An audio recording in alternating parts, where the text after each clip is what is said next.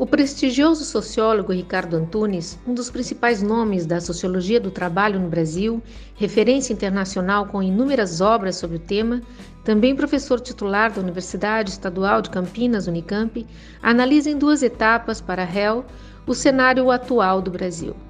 Neste primeiro episódio, ele contextualiza como se chegou à eleição de Jair Bolsonaro ao que ele chama uma tragédia cuja principal característica é a imprevisibilidade. Confira.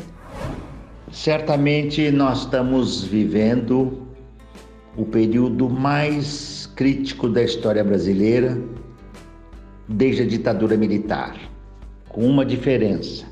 Na ditadura militar, nós tínhamos claro, tá certo? O inimigo, o golpe que tinha sido dado e as adversidades e lutas que teríamos que travar. O primeiro traço da tragédia brasileira hoje é a imprevisibilidade.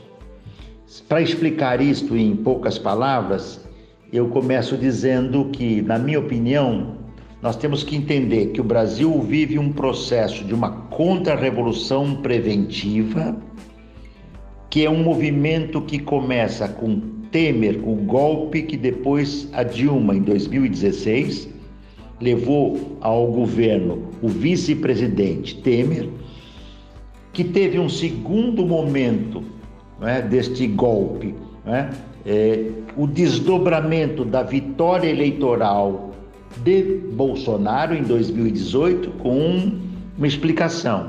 Em 2018, o candidato da alta burguesia brasileira, da burguesia, da, da, digamos, das frações dominantes da, das burguesias brasileiras e das burguesias que aqui atuam, né? o seu interesse não era a vitória do Bolsonaro.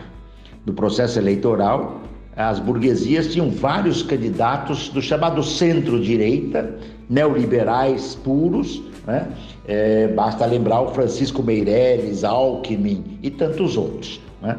E a opção Bolsonaro foi uma opção, digamos assim, fora do cenário, parecido com o que aconteceu é, na eleição de 1989, quando o Collor, que também era fora do cenário, tá certo? Acabou sendo opção da burguesia, das grandes frações da, da burguesia brasileira, da totalidade da burguesia brasileira. A mesma coisa se deu em 2018.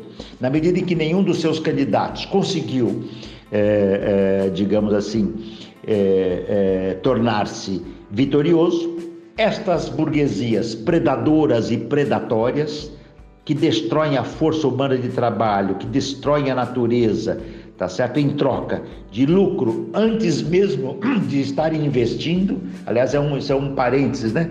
É uma diferença da burguesia de extração colonial, né? Das burguesias centrais. As burguesias do centro, elas investem, tá certo? Para ganhar dinheiro, digamos, ao longo do tempo.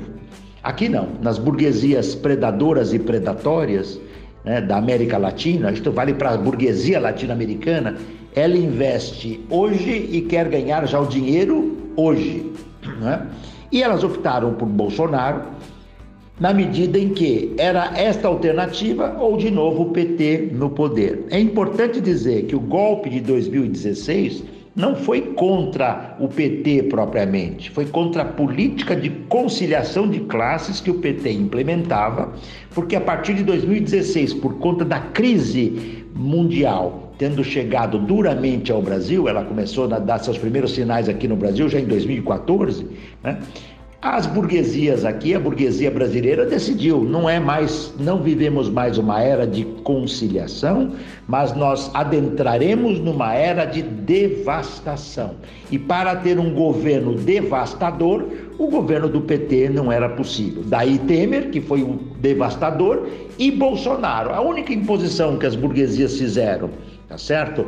Para é, controlar, para apoiar Bolsonaro, foi o é, digamos assim, a exigência de que o Bolsonaro tivesse respaldado numa política neoliberal primitiva e devastadora. E isto se garantiu com, digamos assim, a indicação de é, Guedes para o Ministério da Destruição, chamado Ministério da Fazenda.